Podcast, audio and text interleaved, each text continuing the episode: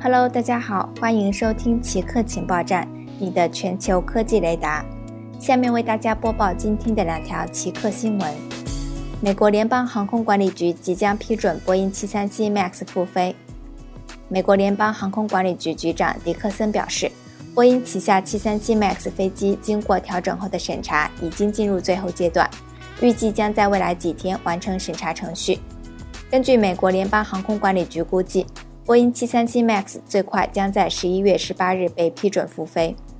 迪克森在一份声明中表示，这一审查程序将会在未来几天完成，但前提是波音针对两起坠机事件涉及的安全性问题的解决办法必须使得美国联邦航空管理局感到满意。此前，两起坠机事件总共造成了三百四十六人的死亡。美国辉瑞公司研发的新冠疫苗有效性超过九成。昨天，美国制药巨头辉瑞和德国 BioNTech 公司宣布，他们合作研发的新冠疫苗有效性超过九成，这是抗击新冠疫情取得的一次重大胜利。两家公司称，他们至今还没有发现疫苗的严重副作用，预计会在本月寻求美国当局批准疫苗的紧急使用。